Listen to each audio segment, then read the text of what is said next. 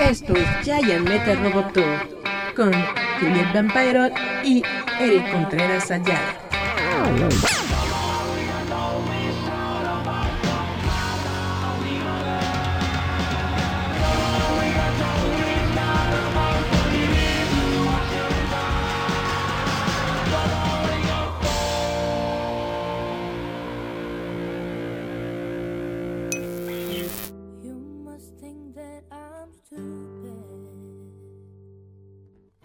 Ok, ahí estamos. Hola, hola chavos, ¿cómo están? Esto es Giant Metal Roboto. Estamos aquí completamente en vivo y en directo. Y como les había eh, planteado el día de ayer, hoy tenemos una invitada muy especial. Tenemos a Ann Barbosa. Hola. Hola. Hola, ¿qué tal? Buenas si es así, Ann Barbosa, si es así. ¿Tu nombre? Sí, Barbosa. Perfecto, pues el, si quieres compartirlo, ya estamos completamente en vivo desde la página de Roboto en Facebook, es Roboto MX. Y pues bueno, hemos... Sí, ya lo puse en mi página.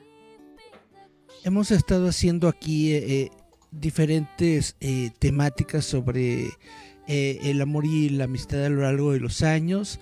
Y pues en este momento lo que yo quería hacer era de nuevo tener a alguien que supiera del tema, que nos pudiera hablar un poco.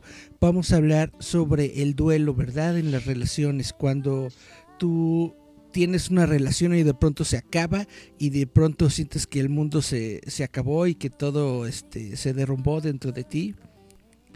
Vamos a hablar de esto. Así es. ¿Qué tan, qué, qué tan sano o qué tan insano se puede poner uno al terminar una relación?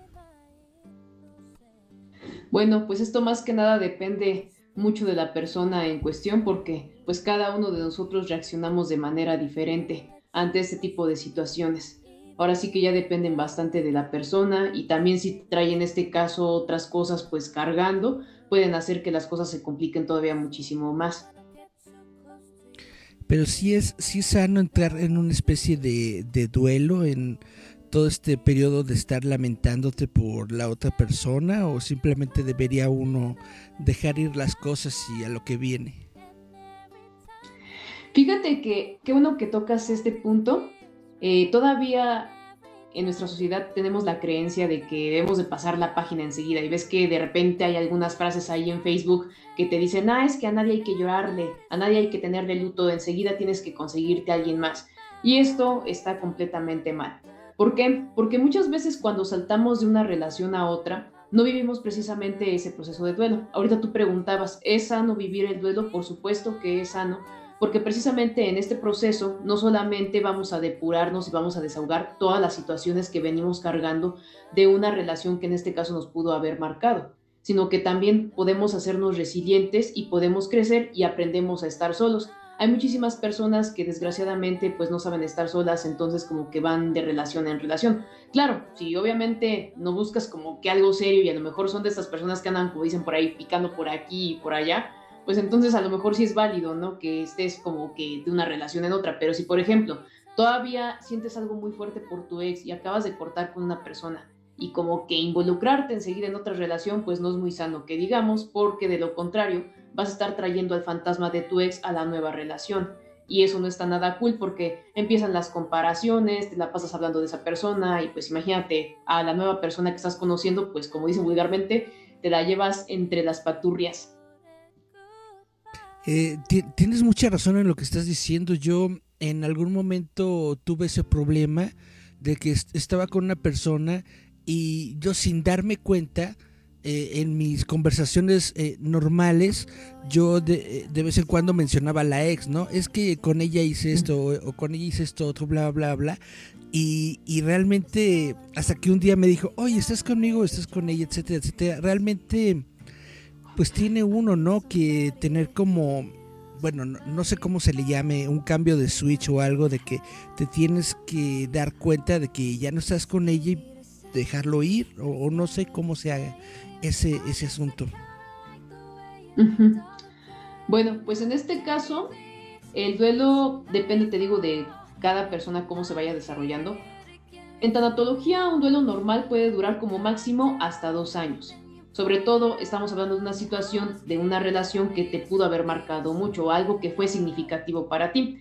Porque fíjate que precisamente hace mucho hice una publicación acerca de los vínculos y la importancia de estos. Hay personas que andan con mucha gente, pero siempre va a haber una o algunas personas de todas esas personas con las cuales anduvieron que van a ser más importantes y significativas que el resto de las demás. Entonces, cuando hay alguien que fue muy importante para nosotros, establecimos un vínculo muy fuerte y de repente pues termina toda esa relación, pues sentimos que el mundo se nos viene encima, este, empezamos a decir que no vamos a volver a creer en el amor, eh, perdemos como que la motivación de hacer muchas cosas, no queremos salir, o por el contrario, en el caso de los hombres, porque yo también he trabajado con hombres, eh, es así de vámonos de fiesta o vamos a conseguirnos otras viejas, pues que de repente algunos chavos suelen decir así, o con unas cubas se te quita y tómate esta, y el alcohol es para olvidar. Entonces pues empiezan a involucrar en este tipo de cosas pensando que aparentemente se van a olvidar de la otra persona, pero en realidad es que nadie se olvida. Aprendemos más bien a vivir sin esa persona o esa situación, pero así que digas, ay, voy a olvidarlo o a olvidarla como normalmente se suele decir, no, eso no suele pasar. Fíjate que, justamente en mi, en mi última relación, cuando mi última relación terminó, que fue justamente en un 14 de febrero, eh, yo, justamente yo dije todo eso, ¿no? Ya no voy a volver a, querer, ya no me voy a juntar con nadie, ya voy a vivir solo, voy a este, aceptar mi, independencia, que voy a ser el, el, señor de los gatos y cosas así, ¿no? Y, y, y, sí me tomó como unos dos, tres años de de de plano no, no, no, hacer nada, no pensar en nadie así como para una relación y nada así de, de plano de decirme yo estoy solo y estoy bien solo y, se acabó. Es, eh, eh, fue, fue, algo que sí me costó mucho trabajo, como bien dices, no, no quería yo salir a ningún lado, no quería yo conocer a nadie y vaya, yo siento, eh, en estos momentos yo siento que ya estoy bien, yo siento que ya lo dejé atrás, en el sentido de que ya no estoy pensando todo el tiempo en esa persona, ya no estoy pensando en la vida que pude haber tenido con esa persona y estoy, pues, se podría decir tranquilo y relajado, ¿no? Pero sí me costó bastante tiempo. A mí me costó como unos tres años. De hecho, todavía por ahí probablemente el Facebook me lo va a recordar porque siempre aparece el 14 de febrero todas las tarugadas que yo decía, ¿no? Entonces probablemente ahí me va a decir, ¿no? Ya cuántos años tengo de, de ya no hablar de eso o de ya no hacerlo tan, tan, tan importante. Ok, pero entonces tú consideras, perdón, perdón por interrumpirte. ¿Tú consideras que ya ese duelo ya lo resolucionaste, ya fue como dijeran? Pues yo siento que sí, porque ahorita ya estoy más abierto a, otra vez volver a conocer gente, a otra vez volver a relacionarme con personas y bla, bla, pero ya tampoco no es algo como que yo estoy buscando. No estoy forzosamente viendo a ver, a ver quién me hace caso, a ver quién, a ver con quién formo una familia o algo así, ¿no? Sino que simple y sencillamente yo ando como, se puede decir, de picarón por la vida y viendo si algo conecta bien y si no conecta pues también eh, no pasa nada, ¿no? Es decir, yo ya estoy tranquilo con, la persona que soy y no estoy buscando, pero si llega algo, pues sale bien y estaría bien. Sí, y pues qué bueno que ya pienses de esa manera, porque también suele pasar que otro de los errores más comunes de las personas, no sé si te ha llegado a pasar o has llegado a observar que es curioso, como que entre más buscas, en este caso tener una relación, menos encuentras. O sea, es como si lo repelieras por completo. Conozco a varias personas como que van persiguiendo a las personas a ver quién cae primero, bien tipo Johnny Bravo, no sé si llegaste a ver alguna vez esa caricatura en Cartoon Network. Entonces van como por la vida persiguiendo a ver quién les hace caso, ¿no? Y es que precisamente cuando tenemos esa necesidad de ir detrás de las personas, lo hacemos desde la carencia desde esta urgencia que tenemos de encontrar pareja a la de ya, porque pues a lo mejor se deriva de presiones sociales de la familia que se la pasa diciendo, ay, pues cuando te casas o cuando ya tienes pareja, amigos, la sociedad y todo eso. Y porque también hay muchas personas como que se obsesionan bien cañón con estos temas, ¿no? De que si no tengo, si no tengo pareja, entonces no soy nada, no soy nadie. A fuerzas necesito tener una pareja. Entonces empiezan como que a obsesionar mucho con esa idea y empiezan a buscar pues pareja de forma desesperada. Pero fuera de que alguien se acerque a ellos, resulta ser todo lo contrario. Las personas pues terminan huyendo de, de esas personas. Digo, no sé si te ha llegado a pasar que, o que lo hayas llegado a ver con otras personas, pero sí, sí es curioso eso. Sí, bueno, justamente, sobre todo uno, al menos yo como, hombre, eh, eh, eh, esa última relación la tuve yo como a los 30 años, ahorita ya tengo 40 y pues sí, ¿no? Como que la gente te dice, ¿cómo vas a tener 30 años si nunca has tenido hijos, nunca has tenido, no tienes casa, no tienes nada, ¿no? Básicamente ni que caer muerto. Y sí se siente gacho porque justamente tú sabes, ¿no? Que cuando tenías, tú, vaya, tus papás se conocieron a esa edad, a los 30, a los, a, los, a los veintitantos incluso, ¿no? Te tuvieron a esa edad y ya estaban justamente creando una familia, creando una casa, creándolo todo, y uno se ve a esa misma edad reflejado y pues básicamente uno no tiene nada. Y sí se siente un, un, un vacío, pero yo creo que ese vacío está generado por las expectativas que uno mismo se impone por justamente lo que vivieron ellos. Sí, así es completamente de acuerdo con lo que acabas de decir. Aparte de que pues hay que tomar en cuenta que eran otros tiempos. Y ahora sí que las personas y todo va cambiando, va evolucionando. Lo que antes era de que lo veían bien tal o tal cosa, pues hoy en día es todo lo contrario, ¿no? Ya lo vemos con otra forma, este, otro enfoque en este caso, pues hay muchas personas que hoy en día ya la piensan más para tener hijos. Antes era casi casi un requisito indispensable que los tuvieras y que te casaras. Hoy por fortuna ya tienen más las personas esa este, decisión de decir si quiero esto, no quiero esto. Y es muy válido. Es lo padre también como que de esta época. De repente he visto que muchos critican que, Ay, es que estamos viviendo una época bien fea y que la generación de cristal, pues yo creo que todas las épocas tienen sus cosas positivas y negativas, ¿no? Entonces yo hablo cosas como dicen positivas de esta época, ahorita lo que te acabo de mencionar, y pues no, no todo es como que completamente caos o completamente negro, o sea, también hay cosas muy positivas, incluyendo esto que te estoy mencionando. Pero entonces, sí está bien pensar así, sí está bien pensar en, ahorita yo no quiero tener una relación, aunque tenga 40 años, 50 años, yo estoy bien así, o si estoy mal y si estoy en contra del sistema y si estoy en contra del molde social y soy un y soy un enfermo y tengo que ser mandado al hospital. No, fíjate que qué bueno que haces también esta pregunta porque es algo que también he dicho en varias ocasiones. Algo que fíjate que he observado hoy en día, todavía hay muchas personas que tienen esta creencia de que todos, todos, absolutamente todos tienen que tener una pareja lo que te decía es como casi casi un requisito indispensable.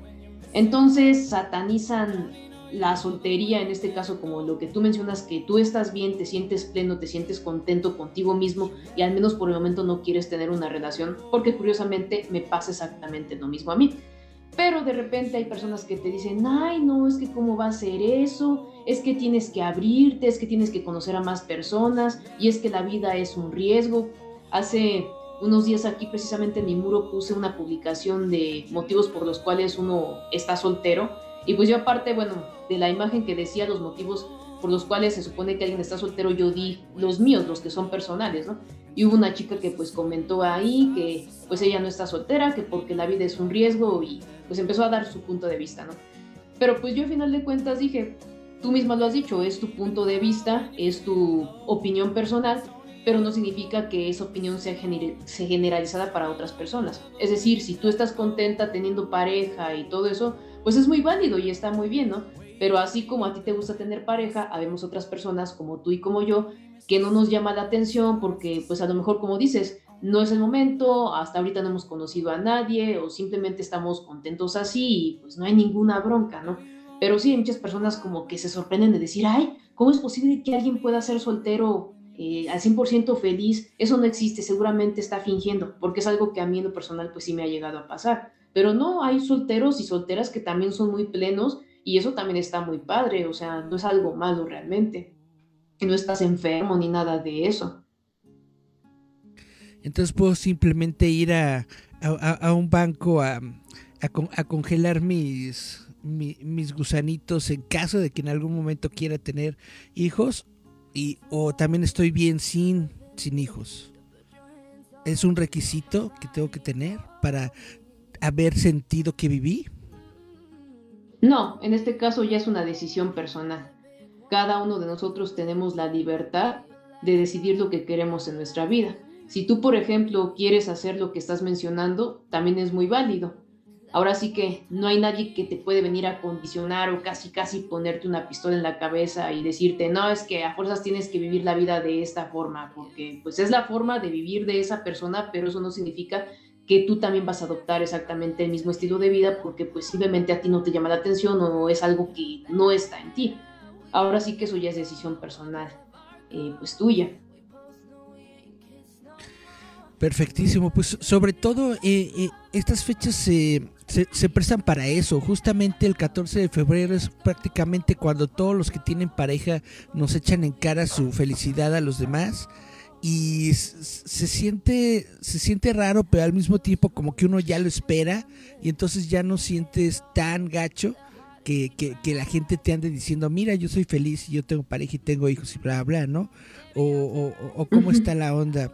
Si, si está bien odiar el 14 de febrero, bueno, no odiarlo, pero no vivirlo según eh, lo viven los demás?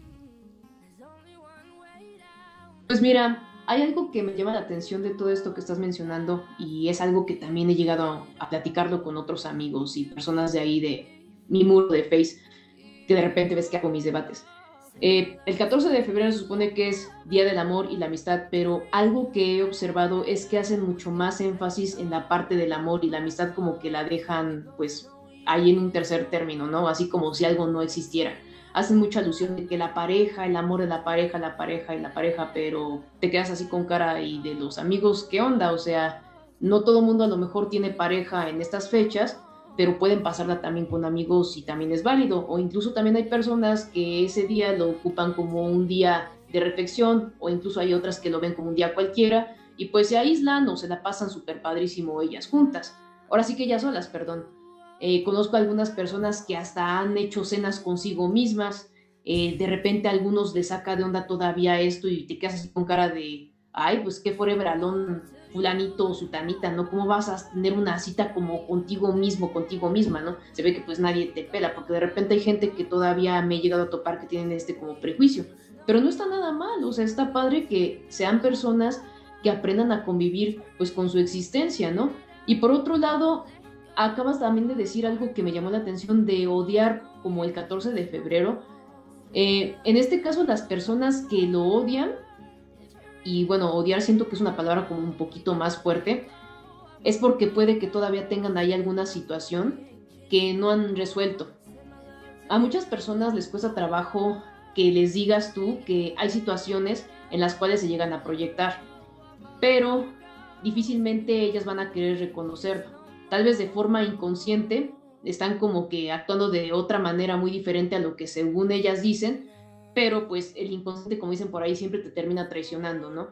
Y hay algo que se llama detonantes. Los detonantes son todas aquellas cosas que de repente nos hacen recordatorios de que hay situaciones que todavía están pendientes con nosotros mismos. Entonces, si de repente dices, llega una persona y odio el 14 de febrero y todos muéranse y cosas así, probablemente todavía tenga una situación muy en el fondo de ella que no quiere todavía reconocer o que a lo mejor no se ha dado cuenta que está ahí pero hay algo que le duele. Por ejemplo, hay muchas personas que perdieron a un amor, a lo mejor tuvieron una ruptura amorosa con la cual todavía están lidiando hasta la fecha, puede que sea reciente o incluso puede que sea una ruptura amorosa que ya haya sido hace unos años, pero es un duelo que todavía pues no han resuelto, entonces cada que es 14 de febrero pues lo vuelven a revivir eh, pues esa, esa situación que vivieron en su debido momento, ¿no? o a lo mejor alguna persona perdió a su pareja y siente como esa tristeza y esa envidia en el fondo de ver a otras parejas contentas, porque eso también pasa muy seguido.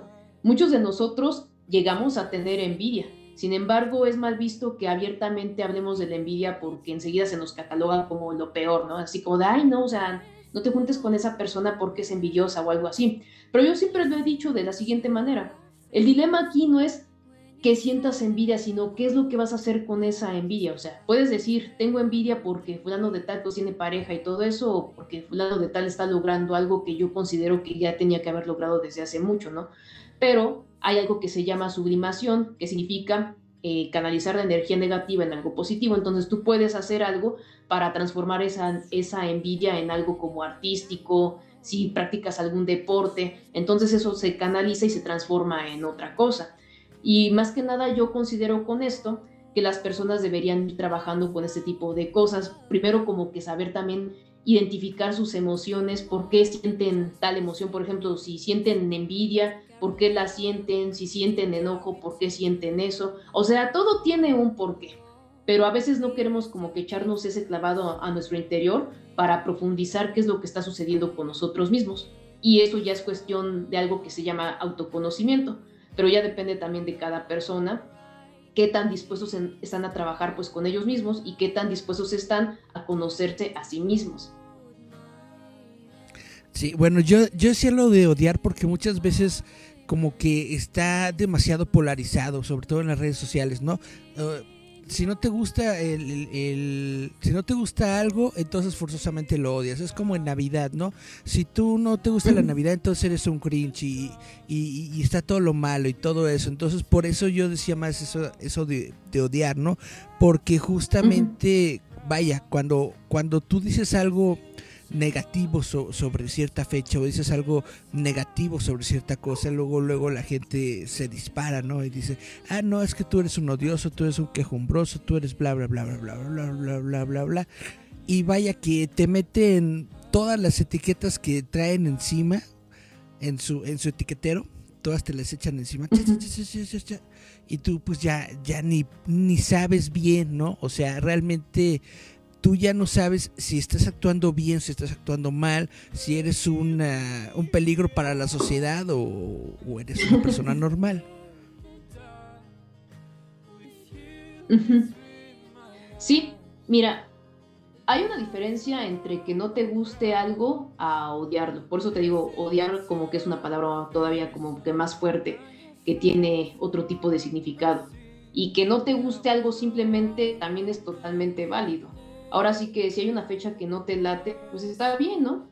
A lo mejor simplemente no hay un motivo como que más profundo, simplemente te choca esa fecha.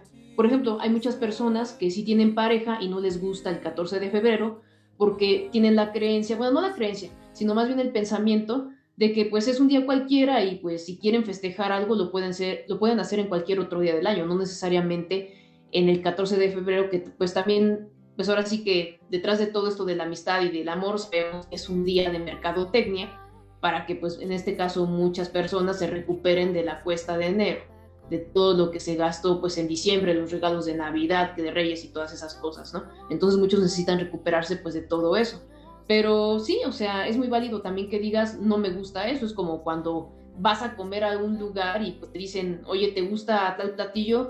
Eh, no, pues que sí, eh, y este, no, ahí sí, no me gusta. No, pues que por qué, pues porque pues simplemente no me gusta, por ejemplo, te dicen pescado, ¿no? Y tú dices, a mí no me gusta el pescado y es muy válido decir, oye, pues no me gusta y pues se acabó, no voy a obligarme a mí mismo a comerme algo que pues no me gusta. Entonces, no hay ningún rollo por ese lado.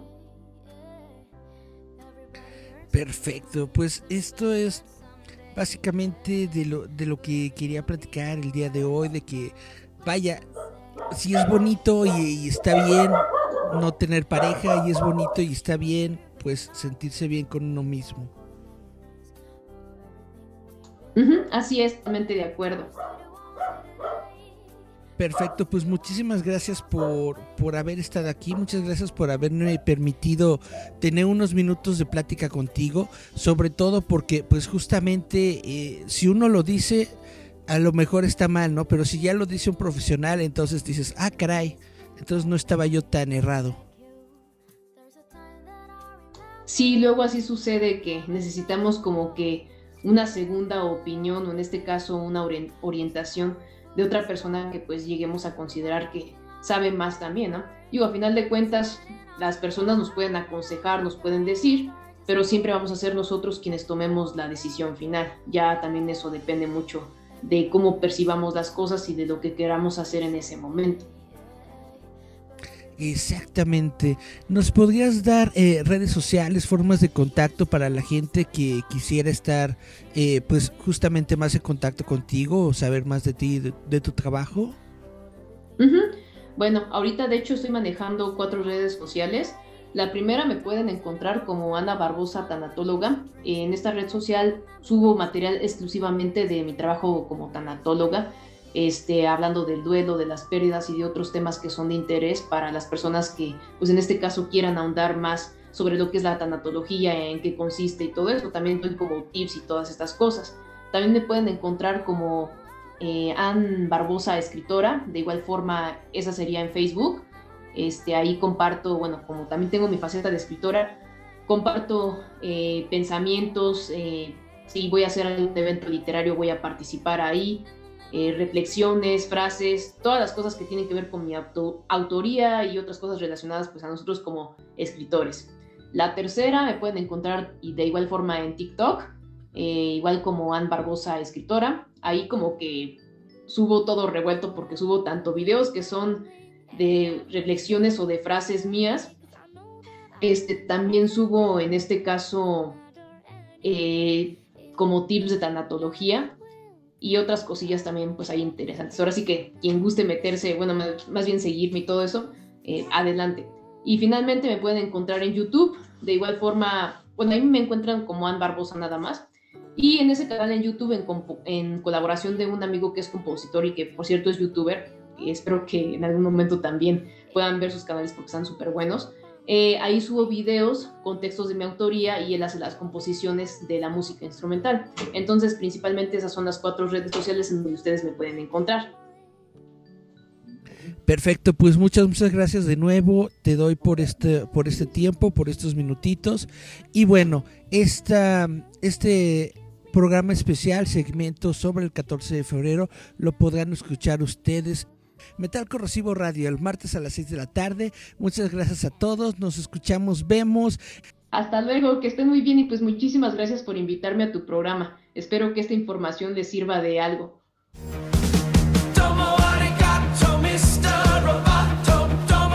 Esto es Giant Metal Roboto.